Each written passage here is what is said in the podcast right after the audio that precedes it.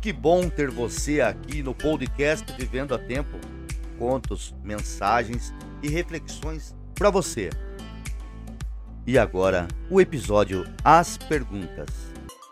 Havia um velho mestre que vivia dizendo a seus discípulos que buscassem eles mesmos as respostas para as suas dúvidas. Mas não adiantava. Eles sempre chegavam esperando que o mestre resolvesse seus dilemas.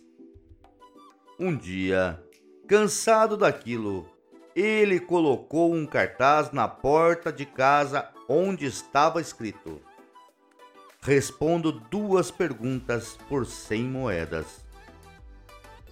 Logo, um de seus discípulos o procurou dizendo que tinha duas questões muito importantes.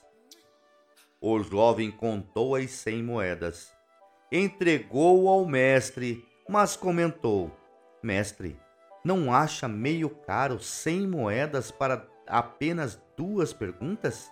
Sim, disse o velho mestre. E qual é a segunda pergunta? Fonte augustopessoa.com barra contos de sabedoria Obrigado por chegar até aqui. Este podcast está disponível em todas as plataformas de streaming digital. Curta, compartilhe com seus amigos. Não paga nada. Até o próximo episódio, se Deus quiser.